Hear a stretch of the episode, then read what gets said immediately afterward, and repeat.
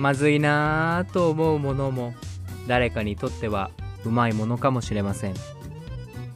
ついつい周りと比べて生き急いでしまう私たちですが自分にとってのちょうどいいを見つけられたらうまいものですよね。一番うまくてまずいもの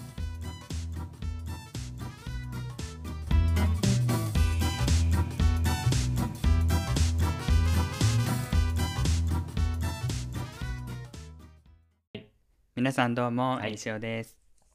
あちおです。あそっかなんか付け加えるんだったね そういえば。考えてなかった。ごめん。あ この間言ったばっかりなのそうね。に全然考えてなかった。じゃあもう一回やってみる？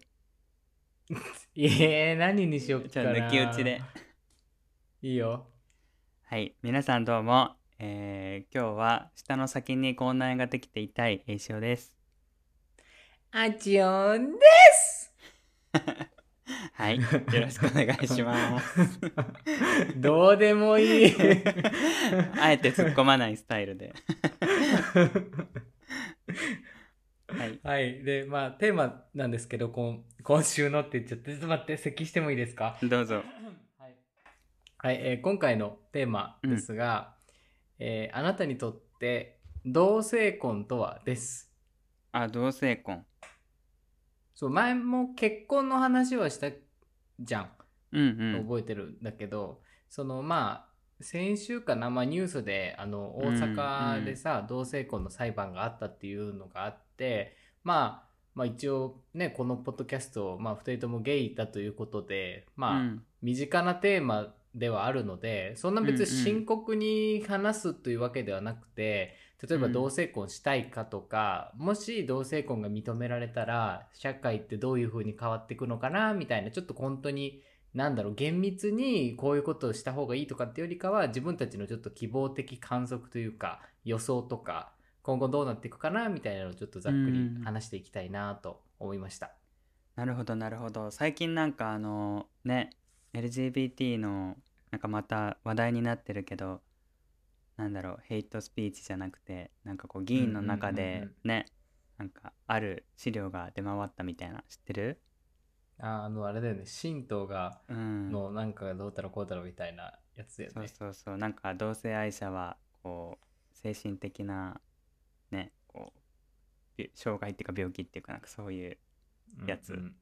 うんうん、なんかそういうのを改めて見たりとかもするとやっぱり日本ってそういう差別心みたいなのが根深いから日本でなんかこううん同性婚できる日が来るのかなっていう単純な疑問ともしその制度上でそういう風になっても、なかなかこう人の心の中まではうーんすぐには変わらないと思うからあのもちろんそういうね、こう制度ができれば徐々にこう人た人々も変わっていくっていうのはあると思うんだけど、まあ、どっちにしても時間がかかるのかなって思うから、なんか、もし同性婚できるようになってもその選択は慎重にしたいなとは思うかな。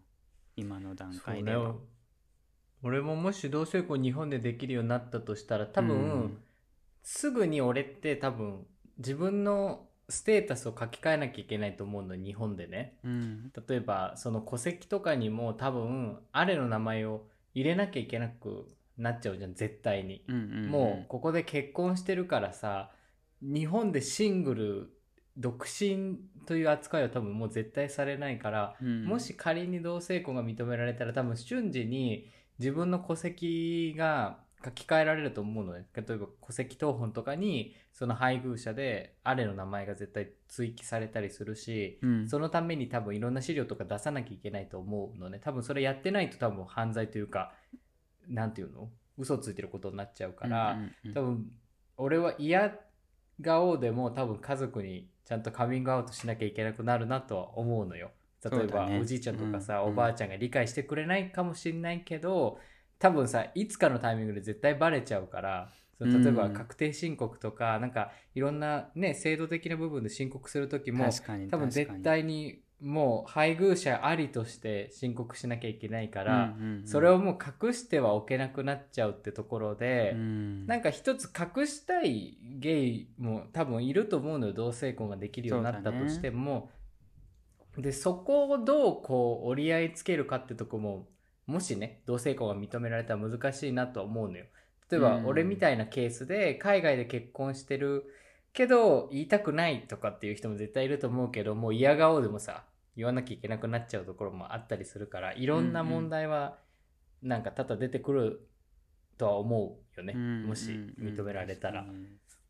なんかコロナになってさあのーまあ日本に帰ってくるってなった時にこう国際カップルの人たちがあのーねビザが取れないとかいう問題があって最近なんか取れるようになったりしたのかなその同性愛、ねのカップルでもなんかそういう動きとかもあってなんかそういう時にならないとなんか自分がどういうことで困るのかっていうのが予想できないっていうかうなんかほんと予期せぬところで「え結婚したけどこんなことあるの?」とか逆に「あこういうとこ困るからやっぱり結婚したいな」とかまだ自分自身の身にあまりこう降りかかってきてないから実感がないけど、確かにあっちおくんの言うようにそのカミングアウトのところとかあの親に伝えなきゃいけなくなるとか、うん。そういったところはなんか俺も今想像ができるから確かにって思った。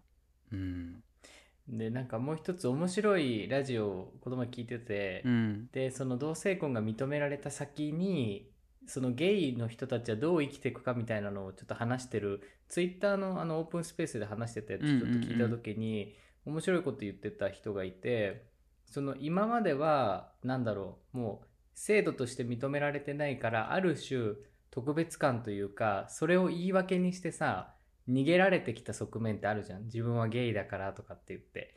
でもオープンに同性婚が認められるとうん。なんかもうまあそこに住んでる人たちはみんなもう平等に扱わなきゃいけないから、うん。ゲイだから「へえどうしたの?」ってことになるじゃん。やっぱ世間一般的な扱いとしてね。うんうん。だからその自分の中で今まで言い訳してた部分とか全部こうストレートと同じなんだろうな立場に立って物事を考えなきゃいけないとかあとうん。子育てのことに関しても、うん。例えば制度ができたことでしっかり自分たちが子供を育てたりさ、うん。その例えば家族になるっていう部分と見つめ合っていかなきゃいけないとは思うのよ。うん例えば、うーんまあこれゲイ関わらずだけど、まあ、同性愛者の中にはさオープンリレーションシップを取ってる人ってたくさん多かったりするじゃん,、うんうんうん。そのやっぱりその世間的な拘束がなかったりするから性にもっとね開放的になったりするっていういろんな理由もあるとは思うけど、うん。まあ普通のストレートのカップルよりもちょっとオープンにそういろんな人と体の関係を持つっていうのが、まあ婚姻関係を結んでる人とかでもあるとは思うけどでも同性婚とかっていうのがきちきちっとこう認められていったらある種その世間体みたいなところとも自分たちのうん欲うんをこうすり合わせていかなきゃいけなくなっちゃうところで今までさなんかもうなあなあにしてた部分と向き合わなきゃいけなくなる局面ではあるとちょっと思ったのでもし認められたらね。だからいろいろさ自分たちの生き方とかさ考え方とか行動っていうのを全部こう振り返っていかなきゃいけなくなることでもあるなと思ってうんうん。なんかこう一歩こう実レベル実生活レベルで考えると意外とさなんか変化って大きいんだなとちょっとねこのテーマを考えた時にねいろいろと考えました。いろいろ。そうだね。まああちおくんが言ってたそのゲイだからって言って逃げてるってことって例えばどんなことがあるのかなって思ったけどまあさっき言ったオープンリレーションとかも俺もなんかの記事かなんかで見たけどまあ結婚ができないっていう不安定な状態がやっぱり同性愛者の人たちは日本ではねそういうのが続くからこう関係性も曖昧になって、外で体の関係を持ってそこでまあ、エイズみたいな性病が広がってみたいなこう問題が深刻化しているみたいなのを俺も見たんだけど、まあ、仮にその同性婚ができてそういったものが一般化してきたらあのゲイっていうことを言い訳にして外で遊ぶみたいなこともできづらくなるみたいなことだよね。うんしあとなんか抑圧されてるから自分の今までの進路とかさ、将来の夢とかさ会社でのポジションとかをさ諦め切る必要があって諦めなきゃいけなかったんだっていうこう理由付けにはなってたけど、うんうんうん。でもそれももうそこで逃げられなくなっちゃうじゃん。もうみ社会の中で認められたらね、うんうん。だから今までこう多分俺も少しあるんだけどゲイであることでちょっとそのゲイであるところをちょっと利用して、うん。うまくこう自分の精神状態を安定させることってたまにあったんだけど、うん。それがさ本当にストレートの人たちと同じ立場になって考えなきゃいけなくなった時に若干そのうーん揺らいでしまう心のブレとかっていうのはあるよね。今までそういう弱者でいることでさある種得られてきたものが得られなくなるってことで、うん。まあちょっと葛藤とかさいろんな本当の意味でのさスタートラインが同じになるとうん。やっぱこうね今まで抑圧されてきたゲイの世代たちの人たちにもちょっと辛いところもあると思うし、まあ、新しい世代にとってはすごくもう、ね、みんな一斉にね同じスタートラインでスタートできるから嬉しいけどいろんなこのジェネレーションによってもさそのギャップが出てくると思うの。やっぱ年配層のゲイはやっぱりそういう抑圧された時代を生きてたからまだ同性婚が認められてもいろいろしがらみあるけど新しい世代はもうどんどんどんどんオープンになってというかもうストレートと遜色ない感じでこう生活していくみたいないろいろこうねグラデーションになっていくのかなと思うと面白い反面ね内在化してた問題もいろいろこう出てきそうだなと思って、うん。なんかそれはそれで興味深いとこだなとは思ったね。うんうんうんえそのあっちおくんがさなんかこうゲイであることで自分の心を落ち着けてったみたいな感じで今言ったと思うんだけど例えばどういうこと？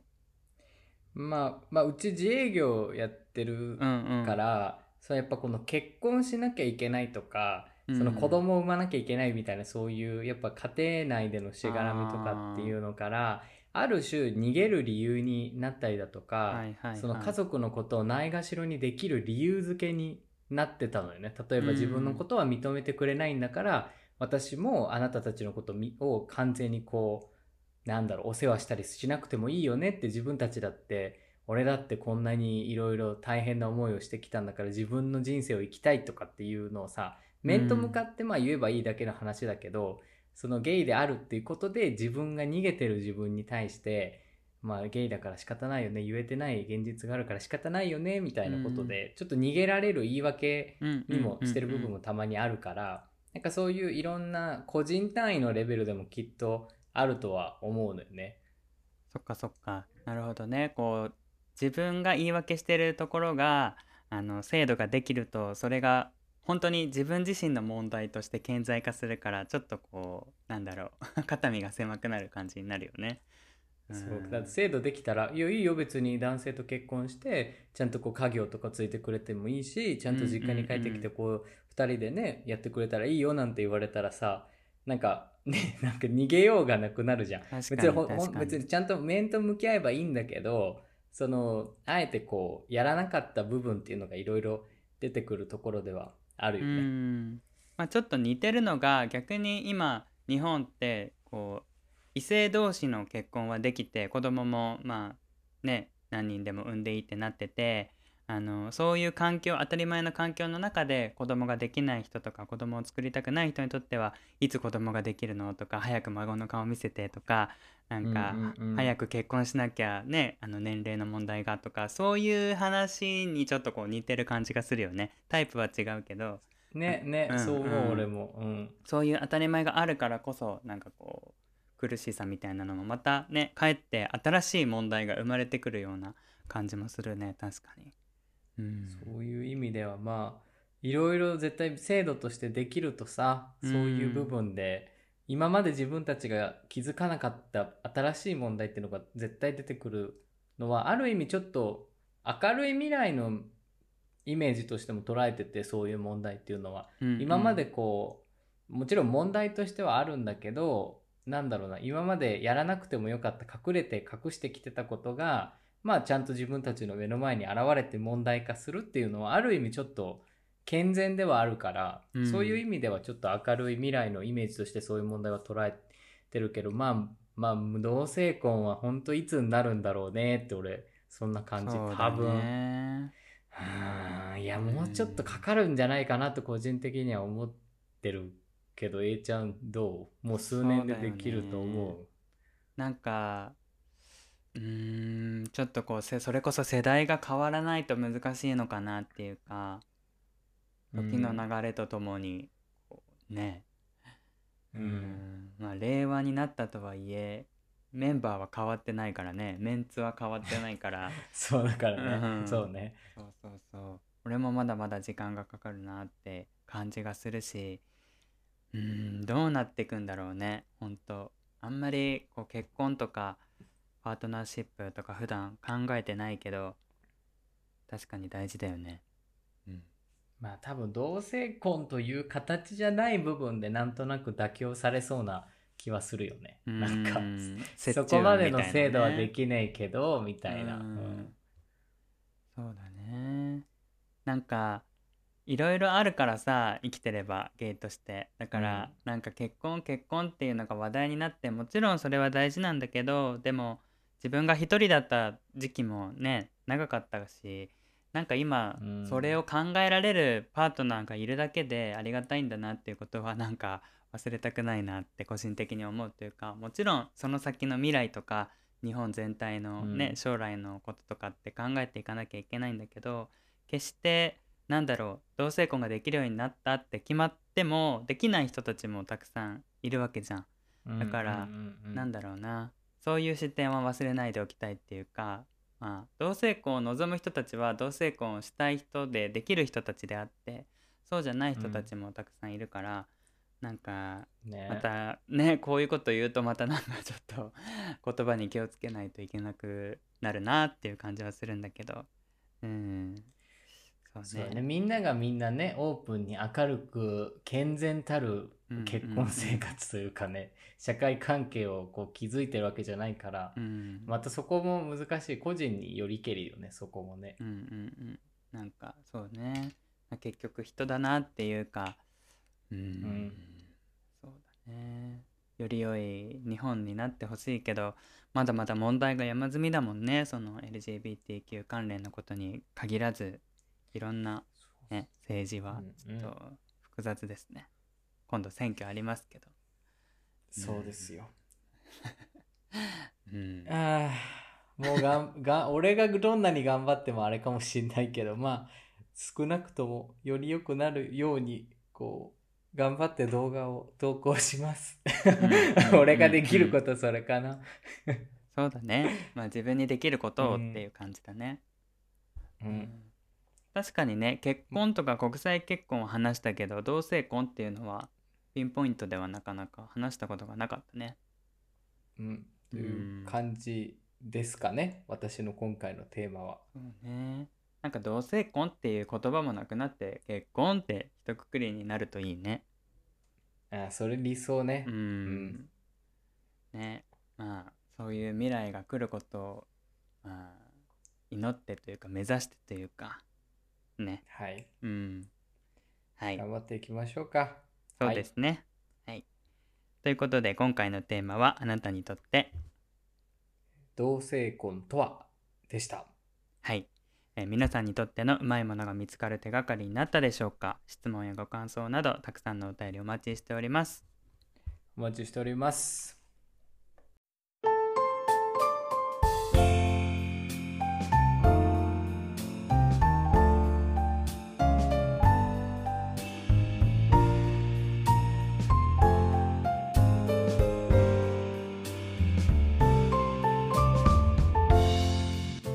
の番組は今日を愛するクリオネ。あちおチャンネル塩巻いてこの提供でお送りします。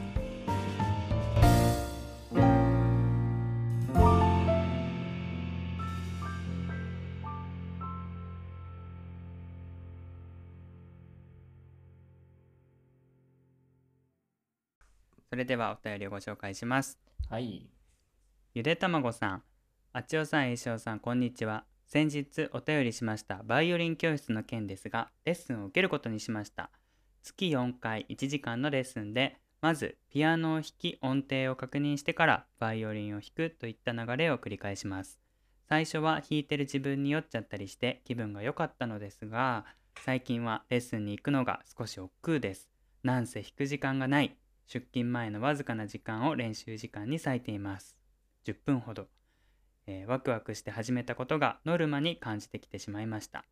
ドラクエまでの道のりは途絶えてしまいそうです。あのドラクエの曲を弾きたいっていう、あえー周りからはやめちゃうのもったいないよなんて言われたりして、でももう無理かも。こんな私に励ましの言葉をいただけないでしょうか。余談ですが実はクライミングも趣味なのですそちらも並行するとお小遣いを圧迫するのです歴7年初めから計算しろやというツッコミはご勘弁をあちおさん石尾さんは我慢強い方ですか？継続するのは得意ですか？ということですが。うんまず励ましのこと励ましの言葉？うーん。うんいやもうもうやるしかないですよね。こればっかりはもう。い やるしかない。そこまでしてやる？やでも弾きたい一回弾けたらやめれるじゃん。だからそれまでのうん。何？辛さだと思えば弾けるんじゃない？そうだね。でも時解放間がないされるからってことだからね。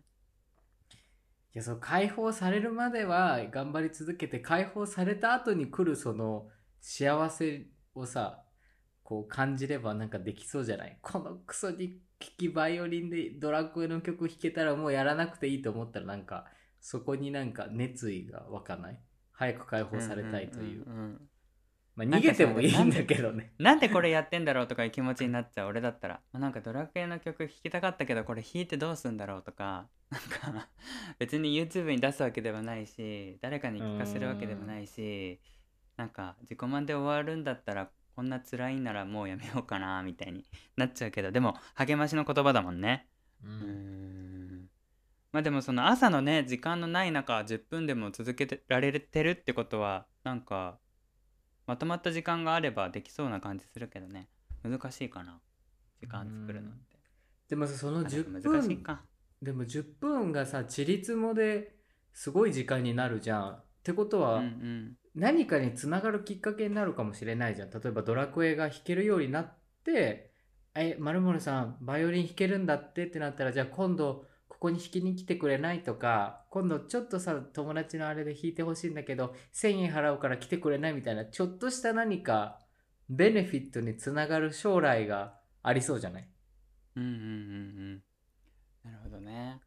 なんかバイオリン経験ゼロからやってみたみたいなのを自分でなんか記録につけるとかね。1日目2日目みたいな。楽しいよねそれもなんか自分で録音してみるとか弾いてるのちょっと恥ずかしいから人には聞かせないけどそれをちょっと自分でね振り返って聞いてみてあなんかだんだん上達してるみたい1年後に YouTube 上げてみるとかね。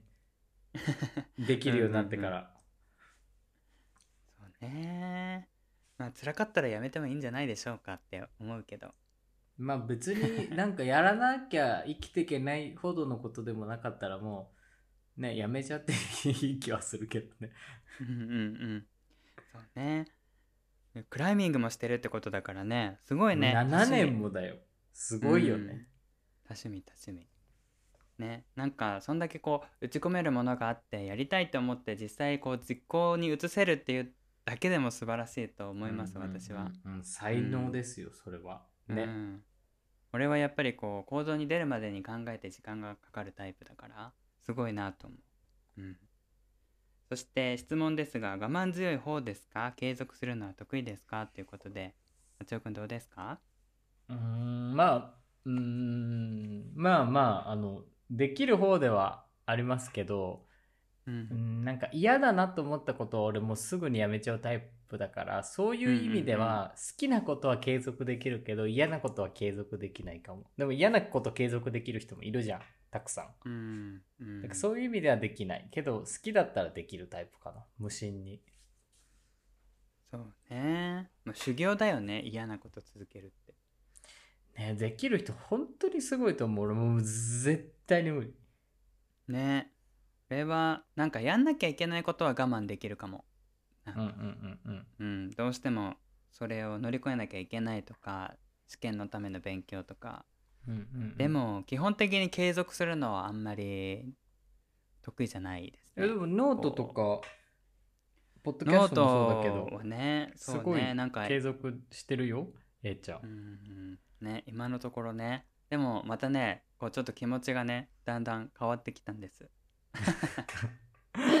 またねそのあたりをちょっとアップデートで話そうかなって思ってるんだけど。うんうんうんそううんそうそう。なんかね俺まあなんだろう。あちょく知ってると思うけどこう周期があってなんかこうちょっとねリセット体質なんですよ。だからうんうんうんなんかふとちょっと消したいなとか思ったりあやりたいなとかって思ったり、なんかそのねタイミングが来るんですよ。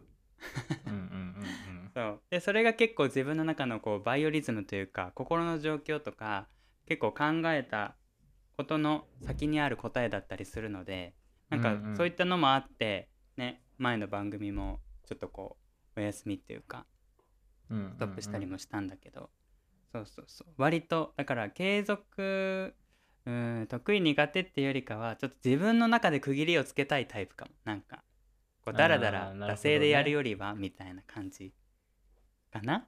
かっこよく言うと、はい。まあね継続しなきゃいけないですね。ね石の上にも3年って言うけども俺3年も入れないいや俺も3年も入れないよ、正直に言うと。うん3年は結構、でも YouTube3 年続けてるわ。すごい。あーちょっとお休みしたけど楽しいことは続くよね、うん。やっぱ好きな気持ちって大事だよね何でもねいや、好きこそものの、なんだっけ。ことなかれだ上手なれです上手なれか。ことはい。ことなかれじゃ困ります、はい、好きこそものの上手なれですはい、はい。まああのゆでたまごさんもね引き続きバイオリン好きだなとかやっぱりこうドラクエ弾きたいなとかっていうねあの気持ちがあればぜひぜひ継続していただきたいなと思いますがあのカルテットのドラマをもう一回見直してみるとかどうですか？そしたらモチベーションが上がるかもしれませんよ。はいありがとうございましたありがとうございました。え続きましてもう常連さんですけれども OP プリズム86さんですはい。はい。あなたにとって子供っぽさとは、えー、栄翔さん、あちおさん、こんにちは。大人になれず、子供に戻れず、半端者感と共に生きております。この先も大人になれる気は全然しません。一生の同居人みたいなものでしょう。栄翔さんは子供の頃から優しく思いやり深い方なんだろうな。あちおさんにはずっと子供の心を持ち続けてほしいと勝手に思っています。え、アレさん吐血？と一瞬血の気が引きましたが、自然治癒できると聞いてほっとしました。あの喉にチーズの破片が 引っかかったってやつだね、そうですよね。えー、あちおさんのアドバイスを実践して安全にお食事してほしいですね。夏の一人語りも楽しみにしていますということで本当ね夏の一人語りもあのーテーマを応募してくださった皆さんありがとうございました。はい。うん。あのーまあそろそろちょっと締め切らせていただいて我々もね一人語りに向けてちょっと動き出そうかなと思っておりますがはい楽しみにしていただければと思います。はい。はい。あちおくんはあの子供の心を持ち続けてほしいということですが、なくすことできるかな？そもそも。どうどうなんだろう？そっかそっかそういうそういう質問が来るか。うん。俺羨ましい子供の心ってなんだろうな。うん。なんか持ちたいと思って持てるものじゃないような気がしてて。まあ俺ももちろん幼いところはたくさんあるんだけどなんか質がさあつおくんの持ってるものと俺の持ってるものと？どういうこと？何の質よ？質なんてあるの？質というかこう色味？子供同じ子供っぽさでもさちょっと違ったりすると思うんだけど。あそうなの？うん。まあ天真爛漫さなのか甘えたがりなのかみたいな。あー。ね。うん。なるほどね。そうそうそう。だからそうだな。俺はやっぱ子供っぽい人見るとえいいな素敵だなと思うけど。まあ、うん、時と場合にもよるよね、うん、もうちょっと大人っぽくねしてよって思う時もあるけど、なんかこう天性のねその人のキャラクターとしてこうそうね。子供のような見たま見だったらいいんじゃないでたしょうま。そうね。うん。ね。あちょくそんな感じよ。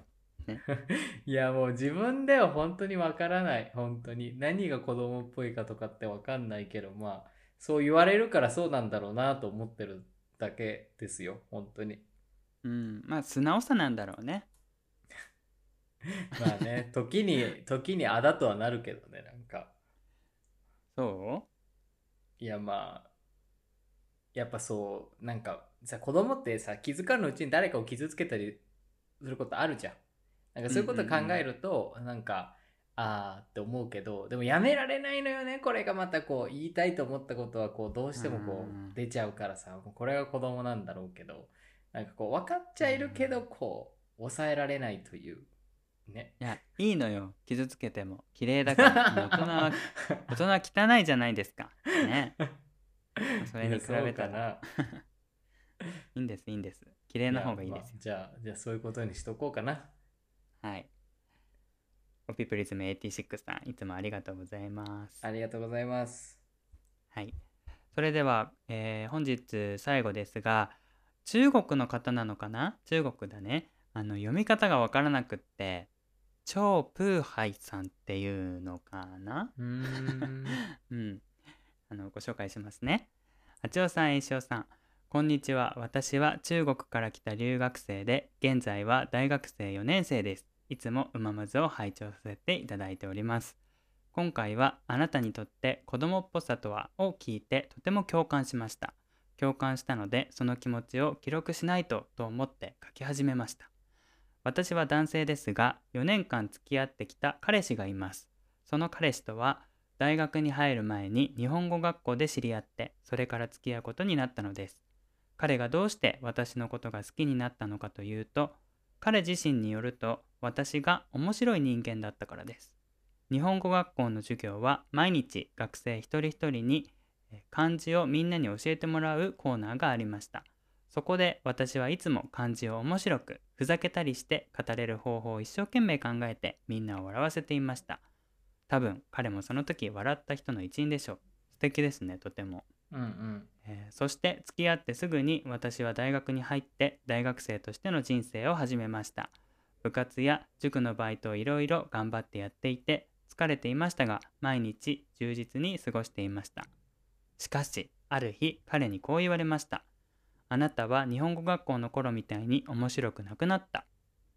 こう言われた私もああそうかもしれないとふっと気づきました。確かに学業や部活に没頭すると一生懸命人を笑わせたい何かを面白くやりたい気持ちはいつの間にか消えていったのです。そして私は気楽に人と接する人から少し神経質で真面目な性格になってしまいました。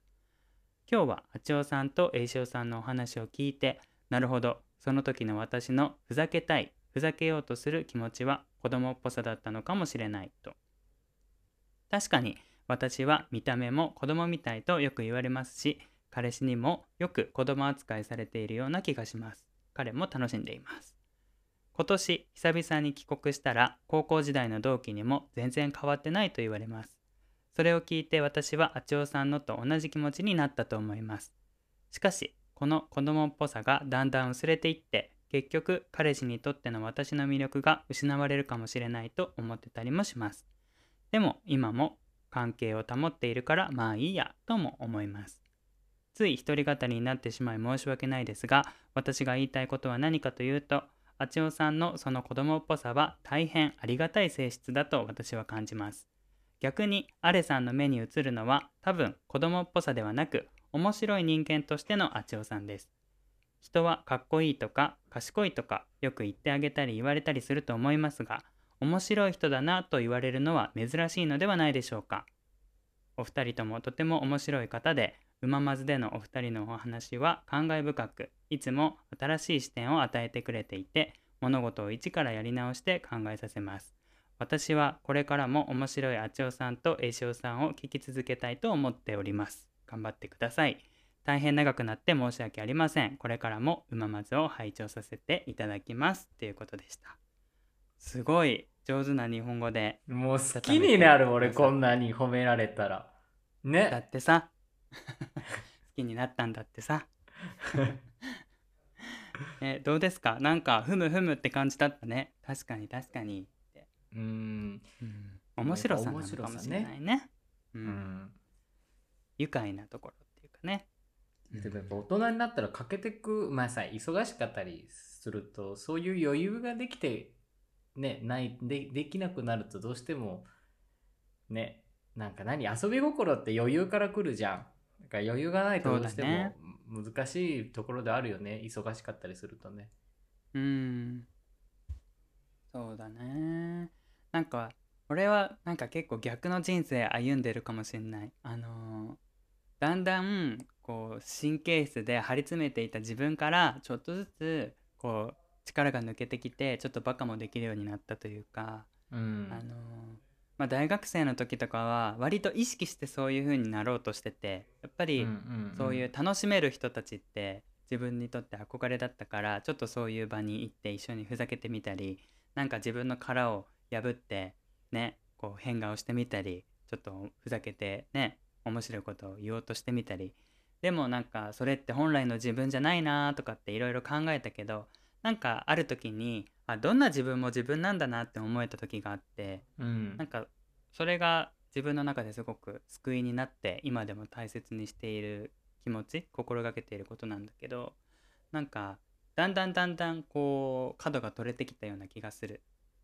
うんうんこれはね。うんうん。うん。なるほどねうん俺はどうだったかな？でも俺は今でもさなんか俺どっちかというとね初対面の時にうん。真面目ぶるタイプなのね、なぜならなんか 魔が差すとさ、なんか全部な何お遊びに持ってこうとしするタイプだからなんかその、うんうん一番初めはめちゃめちゃ真面目というかなんかシュッとした感じであ何？いろんなこと始めるんだけどもうすぐにねもうそういうの抜けるよねもう。な多分ねどうでもいいと思ってるんだと思う全てのことに対して。だからなんかでも逆に心を許したってことなんじゃないの？その素の部分が出せるって。でもね俺結構誰にでも素というかこんな感じなのよね、ちょっと時間が経つと。相手が例えば詐欺師だろうが悪者だろうがなんか変なバカバカだからって言ってあれだけどなんかすぐ自分のこと言っちゃうタイプだから。ねなんかだからむしろそう張り詰めてピリッとしてる人に憧れたりはするよね。ちょっとかっこいいじゃん。なんかクールというかあ他者を寄せつけないみたいな。ーうん。ね。俺も多分昔の方がそうだったと思う。今もうずーっとキャラキャラキャラキャラしてるから、まあ、朝とかも暑くて笑ってんの暑いですねとか言って笑っててとか言ってもう笑えますねみたいな。そうだからもう周りからしたらさこいつ暑いのに何笑ってんだよって絶対思われてるんだけどもう最近そんな感じですよ。えーいいいいいい人じゃない？俺なんてもう暑いからさ 超不機嫌になるよ。あーもう暑いもうこの人生嫌だみたいな。本当にすぐ感情がさ出ちゃうからそのケラケラ暑くて笑えないもん。なんかもうああもう死にそうもう仕事行きたくないとかやりたくないとか誰かになんかちょっとモラハラじゃないけどさこの暑さでイライラしたイライラをぶつけたくなるもんなんか。そうだよね。俺もそうだよね。でもこうキャラキャラ笑ってるのが嫌いな人もいるんだろうなと思いつつでもついつい笑っちゃうから。いやいいすごいできた人じゃんそいやいやできてませんよ何も。ちょっと私もクールに行きたいですよ。ねえ。クールキャラでクールキャラかっこいいよね。クールビューティーになりてうんうんビューティーねー。ビューティー。クール、クール、クールになりたい。クール、クール。でもあのねこの方何とお呼びしていいかわからないんですけれどもあのたくさんこんな風にご丁寧にねあの、うんお便りいただいてあの彼氏さんとも関係性がまだ続いているっていうことだったのでね何よりだなと思いますぜひもし次お便りくださるときは、名前の読み方を教えていただけると。そうだね嬉しいできればあの振り仮名を振っていただけると助かります呼びたい。呼びたいもん、名前。こんな嬉しいうんそうメッセ呼びたいージくれるたらもうなんか嬉しくなっちゃうからね。ねあの呼ぶ呼びたいって尊敬語で何て言うんだろうお呼びしたいお呼びしたい。はい。うんねお呼びしたいのでぜひはい振り仮名をつけてまたお便りいただければなと思いますはい。お願いします。はいありがとうございましたありがとうございました。はいそれでは今回の「うままず」はこれにて終了いたしますありがとうございましたありがとうございました。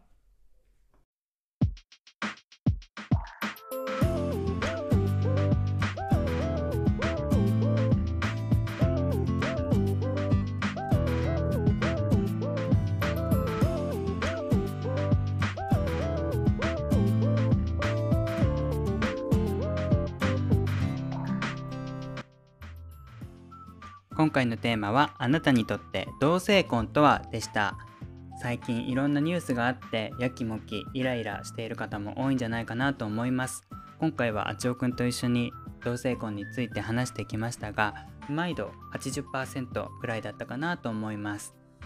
いろいろ思うところとか不安とか怒りとかいろんな感情それぞれ皆さんあると思いますがあの自分自身僕自身のことを考えると同性婚っていうことをこうやって話したりとかネット上に配信したりとかそれだけでもすごい進歩だなって思えるというかもちろんそれに甘んじて何も動かないのは良くないしこれからの将来のためにいろいろ活動してくださってる方がいるから今の自分たちがあの心地よくというかこうやってできてるんだなっていう気持ちは忘れてはいけないなと思うんですがなんかうんカミングアウトできてない自分がいたりとかどうせ結婚なんてできないんだろうって思ってた昔の自分からすればすごいなんか今は輝かしい。